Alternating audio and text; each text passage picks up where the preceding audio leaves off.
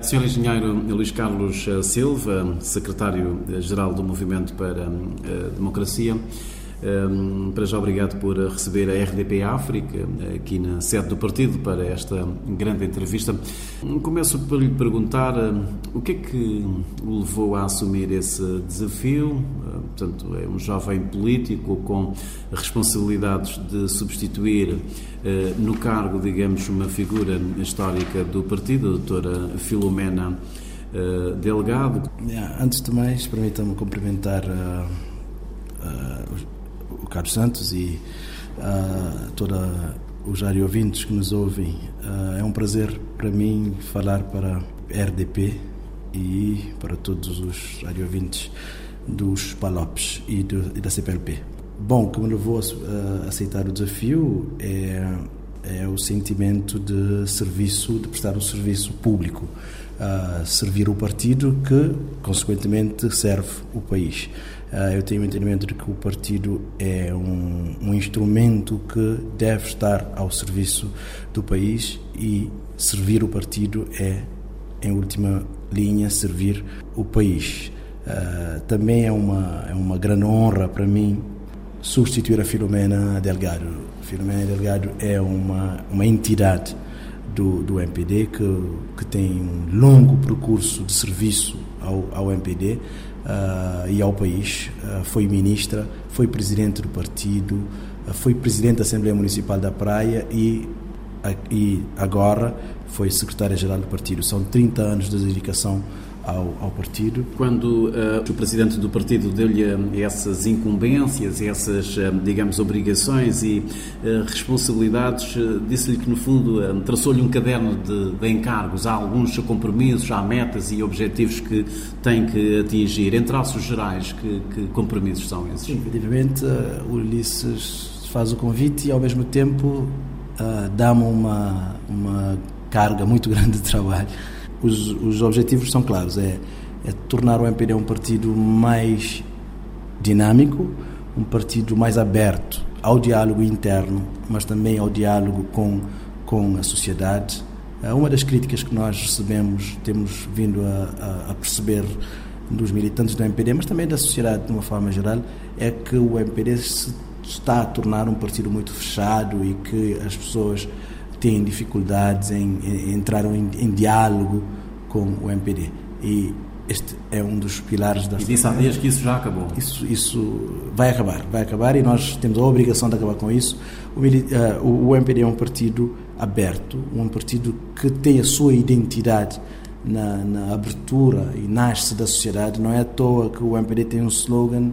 Uh, o slogan de nascença do MPD é de povo para o povo e pelo povo. Portanto, é um, um, partido que tem que ser aberto e um dos pilares é isto: abrir completamente o partido. Como é que pensa fazer isso? Internamente e com a sociedade, porque é, é, fundamental também nós estarmos em diálogo com a sociedade para podermos perceber qual é o sentimento da sociedade, quais são os anseios da sociedade, para podermos ser capazes de gerar as soluções que vão de encontro a esses, a esses anseios. O outro pilar da, da, da, das responsabilidades é fazer o, o, o, fazer o MPD um partido que seja capaz de fazer um combate político permanente. Um combate político permanente à oposição, mas também um combate político de comunicação com a sociedade, no sentido de passar para a sociedade as medidas e soluções, as políticas que nós defendemos. Para isso é preciso ocuparmos todos os espaços, todas as esferas onde seja relevante uh, haver presença política do partido. Basicamente são esses três, são esses três pilares que assumimos com o presidente do partido. Um dos eh, pontos onde o MPD eh, vai intensificar o combate político vai ser eh, na cidade da Praia, na capital. O MPD quer recuperar a autarquia e há dias, precisamente na rentrée política do partido, disse que a Câmara Municipal, neste momento, ou pelo menos a equipa, é um cancro que está a destruir a democracia e, portanto, é urgente, digamos, o MPD recuperar a Câmara Municipal. Porquê que acha que neste momento a Câmara Municipal da Praia é um cancro? Nós queremos efetivamente recuperar Praia, mas não é só recuperar praia por recuperar a praia, porque nós temos também o entendimento de que o que está a acontecer na praia é um retrocesso, e é um retrocesso profundo de todo o trabalho que foi construído com muito, com muito empenho, com muita determinação, com muito trabalho. Foi edificado um processo que estava a colocar a praia num, num, num ritmo acelerado de desenvolvimento. Foram 12 anos de construção que muito rapidamente está a ser uh, dilapidado.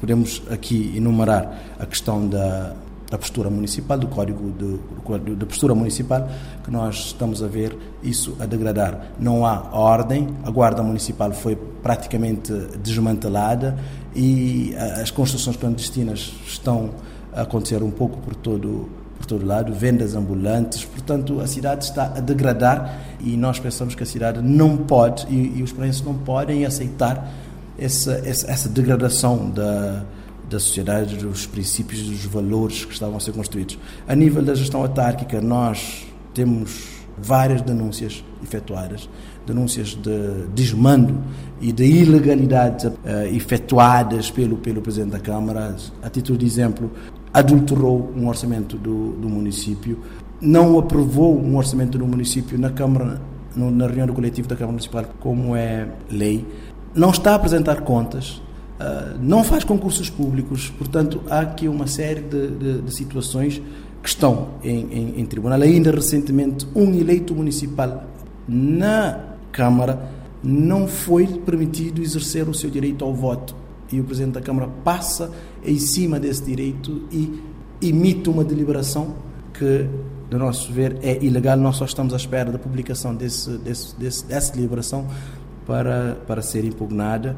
Portanto, Praia está no processo de retrocesso que, que se, se assemelha ao que um cancro faz. Um cancro destrói. E, e é nesse sentido figurativo que foi utilizado a palavra cancro. Tem havido uma crítica na sociedade cabo-verdiana em relação aos partidos políticos de uma forma geral, aos atores políticos, eh, em como não conseguem chegar a entendimentos sobre várias matérias, sobre as reformas de que o país eh, necessita. Há aqui, eh, concorda quando se diz que há falta de confiança entre os atores políticos em Cabo Verde, entre os partidos?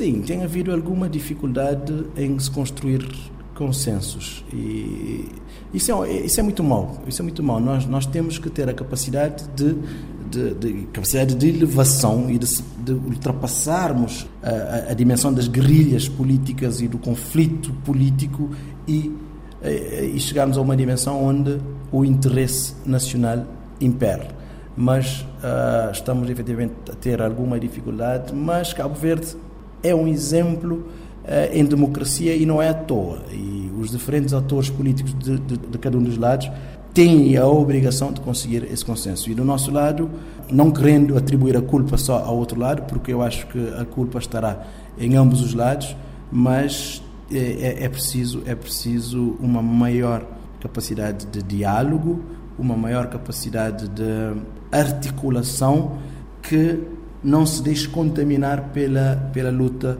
luta política. Um exemplo são os, os cargos os cargos externos ao Parlamento na Justiça, que são nomeados pelo Parlamento, que já leva muito tempo para, para chegarmos a um, a um consenso. Estivemos quase num consenso no, no, praticamente no final do ano parlamentar anterior, mas ainda não estamos a conseguir levar esse consenso para o Parlamento e votarmos esses órgãos. Que ficamos presos em, em pequenas pontas que depois não, não, não permitem uh, o país respirar. E, Acha que esta falta de confiança que, que, enfim, que, que, existe, e não vale a pena escamotear entre os atores políticos, uh, isso tem, uh, de certo modo, também contribuído para essa crispação de que, de que se fala? Eu não, não, não ia... Não ia a esse limite. Eu, eu acho que existe sim uma, uma incapacidade de diálogo que pode comunicar alguma crispação, mas é, o meu, o meu, a minha convivência política com os meus adversários é, é muito, é muito boa. É, eu, eu acho que é um exemplo no mundo. Qualquer pessoa que chega em Cabo Verde e vê e olha a forma como o, os atores políticos cabo-verdianos de ambos os lados se interagem, não na, não na, na, na arena política, mas no, no dia a dia, uh, é muito positivo. Portanto, eu acho que em Cabo Verde o nível de, de crispação política não é tão alto como em muitos países, nomeadamente países desenvolvidos. Não é, não, o nosso nível de crispação é, está no bom nível. Agora, pode ser melhorado, eh, sobretudo para alcançarmos um determinado nível de, de confiança mútua para podermos, podermos avançar. É, é preciso despartidarizar as instituições ou mesmo despolitizar certas, certas instituições. Existe aqui alguma desconfiança, a desconfiança de um lado ou do outro lado estar a politizar ou a partidarizar, que não nos deixa, não nos deixa alcançar, alcançar certos consensos. Mas é, é preciso ultrapassar essa etapa, é preciso que tenhamos pessoas com nível de idoneidade reconhecido e pessoas com nível de, de distanciamento político partidário reconhecidos pela sociedade que possam possam facilitar e, e, e viabilizar os consensos. Dentro de, da agenda de reformas, eh, o engenheiro Luís Carlos Silva poderá vir a ser chamado também para diálogo, para uh, ajudar a aproximar uh, posições, porque isso não, não está confinado apenas ao nível do Parlamento, as lideranças dos partidos, os presidentes e os secretários gerais, às vezes acabam também por ser chamados, digamos, a aproximar posições. consegue antever aqui alguns dossiês, algumas reformas que são urgentes em relação uh, aos quais é preciso de facto algum entendimento. Estou-me a lembrar da regionalização que infelizmente não passou, do estatuto administrativo para a praia. Haverá naturalmente outros, eh, outros dossiês que requerem esse aproximar de posições. Eu tenho muita, muita facilidade no relacionamento com com, por exemplo, com o, o, líder parlamentar do PICV, com o secretário-geral do PICV, com o líder do PICV. Portanto, da minha parte haverá toda a disponibilidade e abertura. Tenho a nível do Parlamento, tenho pautado a minha, a minha participação por esta disponibilidade, esta abertura e, e, e esta capacidade de diálogo com a oposição. Penso que é fundamental que não nos embarriquemos em, em muros e, e, e que viabilize o diálogo entre, entre os lados. É preciso e tem que haver pontes de entendimento e de diálogo entre os lados. Da minha parte, haverá toda a disponibilidade para estabelecer essas pontes, pontes que possam vir a viabilizar uh, os entendimentos, sobretudo os entendimentos que requerem maioria de dois terços. Uh, a regionalização pode ser um tema, o Estatuto Administrativo para a Cidade da Praia, mas também uh, o Código Eleitoral, a revisão da Constituição, tudo isso pode ser conseguido num quadro de entendimento, porque estão são, são matérias blindadas por maioria dos terços, onde o MPD sozinho não conseguirá fazer as alterações, o PICV também não. Havendo o entendimento de que é preciso alterações, mas esse tem, tem que ser um entendimento de ambos os lados, portanto, o MPD pode ter o entendimento de que são precisas alterações, mas o MPD sozinho não conseguirá fazer essas, essas alterações, portanto, temos que ser capazes de ceder lá onde for possível ceder para nos encontremos num ponto de consenso de ambos os lados para podermos efetivar uh, essas maiorias que o nosso Estado de Direito determinou que, é, que temos que fazê-lo em consenso. Portanto, haverá, da minha parte, toda, toda a disponibilidade e abertura. Já que falou na questão da revisão da Constituição da República, nós estamos precisamente neste período de revisão uh, ordinária, mas ainda a gente não ouviu uh, um movimento para a democracia, a necessidade de se rever a Constituição da República. Bom, uh, na sua intervenção, Paulo Veiga, o novo líder parlamentar, deixou entender que de facto há essa necessidade. Parece-me também que há uma mudança de posição ao nível da, da presidência do partido, como secretário-geral. Acha que de facto é chegado o momento de se rever a Constituição? Constituição. O presidente da, da Assembleia Nacional, na, na, no seu, na sua última intervenção na, na, celebração dos 30 anos do, da Constituição, avançou com algumas, com algumas matérias que, no seu entendimento, devem ser alvo de, de revisão. Uh, e o presidente do partido também concordando, concordou com algumas dessas, dessas matérias, portanto, Há do nosso lado o entendimento de que existem aspectos que podem ser melhorados na Constituição da República, uma Constituição muito boa, que já tem 30 anos, mas que pode sempre ser otimizado. E do lado do PICV também, também existe o entendimento de que existem aspectos que podem ser alterados, portanto, o que falta é nos sentarmos à mesa consensualizarmos os pontos que ambos os lados entendem que devem ser alterados. Voltemos uh, ao MPD, ao funcionamento uh, interno. Uh, no comício de Rentré, o líder do partido fez referência a Carlos Veiga enquanto histórico, é uma referência também para a democracia cabo-verdiana. Pergunto-lhe neste momento qual é que é o papel de facto dos históricos do, do MPD. Por vezes fica-se com a ideia que foram colocados de lado qual é, é a sua importância para o MPD e para a vitalidade do partido? Uma das dimensões da abertura do partido tem que ser a nossa capacidade para ir buscar os históricos do partido que fazem parte de, de todo o processo de construção da, da, identidade do MPD. E nesse particular, Carlos Veiga tem, tem uma importância maior, diria, porque ele, ele acaba por sintetizar tudo o que, o, o que representa o quadro de valores e, e princípios do, do, do MPD e, e Veiga é uma referência que nos guia, uma referência que nos serve de exemplo e nos, na comemoração dos 30 anos da, da Constituição de Cabo Verde podíamos estar a, a, a, celebrar também Carlos Veiga, que foi um dos principais obreiros dessa, dessa mesma Constituição. Nós temos que ser capazes de ir buscar, buscar essas, essas entidades que fazem parte da história da MPD para podermos construir um futuro melhor, mas que represente também, que represente também este passado. Como é que olhas agora para as críticas em como, uh, por altura das presidenciais, a liderança do Movimento para a Democracia não deu o devido suporte à candidatura de Carlos Veiga? Uh, acha que ele sai, digamos, ressentido, magoado, esperava mais, ele tem esse entendimento?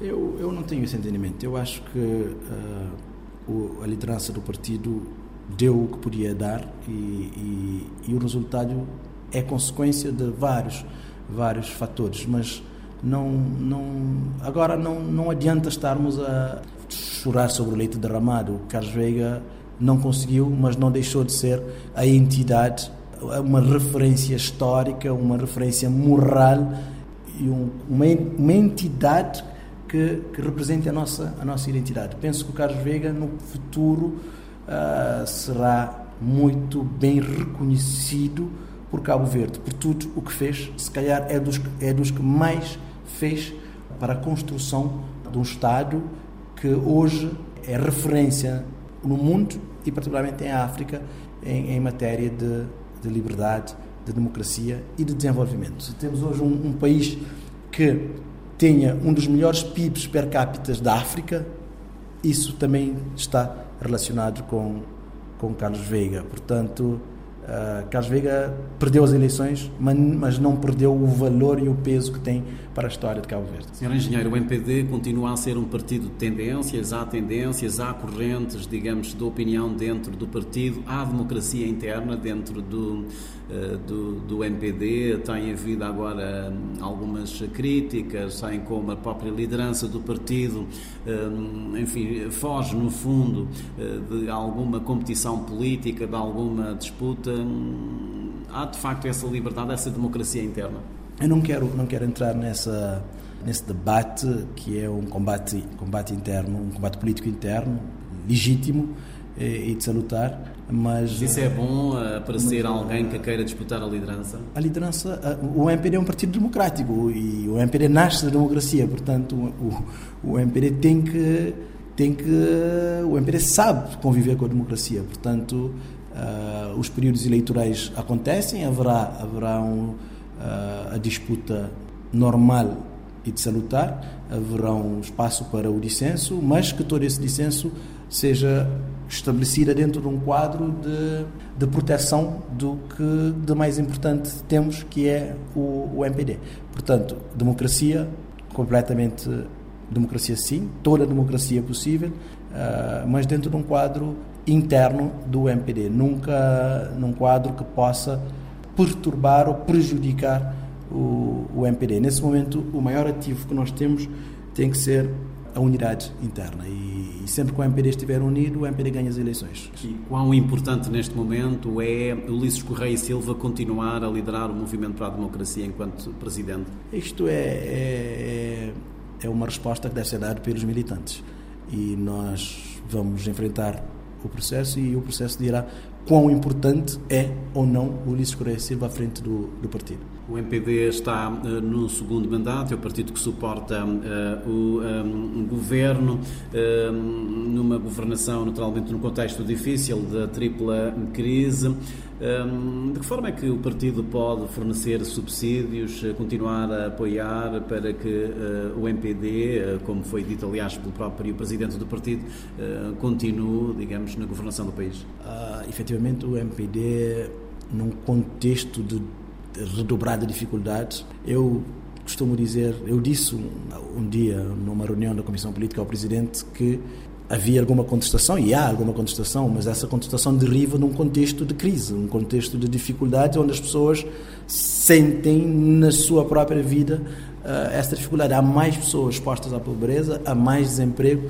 portanto é normal que, há, que hajam mais mais dificuldades e essas dificuldades se transformem em reivindicações. E eu disse ao Presidente do Partido num belo dia que Covid derruba governos. Covid derrubou vários governos. E em Cabo Verde, mesmo nesse contexto de dificuldades, o, o, o MPD conseguiu enfrentar as eleições legislativas e ganhou com maioria absoluta, há pouco mais de um ano. Portanto, isso demonstra o nível de confiança que as pessoas têm no, no MPD e, particularmente, na, na no, no governo do MPD. Portanto, o MPD soube enfrentar estas crises e soube enfrentá-lo como? Com medidas, com políticas para proteger as pessoas, para proteger o que era mais, mais essencial. Medidas de políticas implementadas pelo governo da MPD num passado muito curto para enfrentar essas crises são agora trazidos pelos países ocidentais para, para mitigar o impacto da crise da guerra na, na, nesses países. Uh, por exemplo, as medidas para mitigar os efeitos da, do aumento do preço dos produtos alimentares de primeira necessidade, o, o layoff, o, várias, várias dessas, dessas medidas estão agora a ser, a ser aplicadas na, nos países mais desenvolvidos. Portanto, o MPD foi muito inteligente e, e teve uma particularidade. Uh, rapidamente entendeu que era preciso focar naquilo que era mais mais relevante que eram as pessoas e o Orçamento de Estado para 2023 continua nesse mesmo sentido. O MPD contribui como? O MPD tem neste momento dois instrumentos que visam pensar políticas e, e produzir ideias e, e, medidas para o país.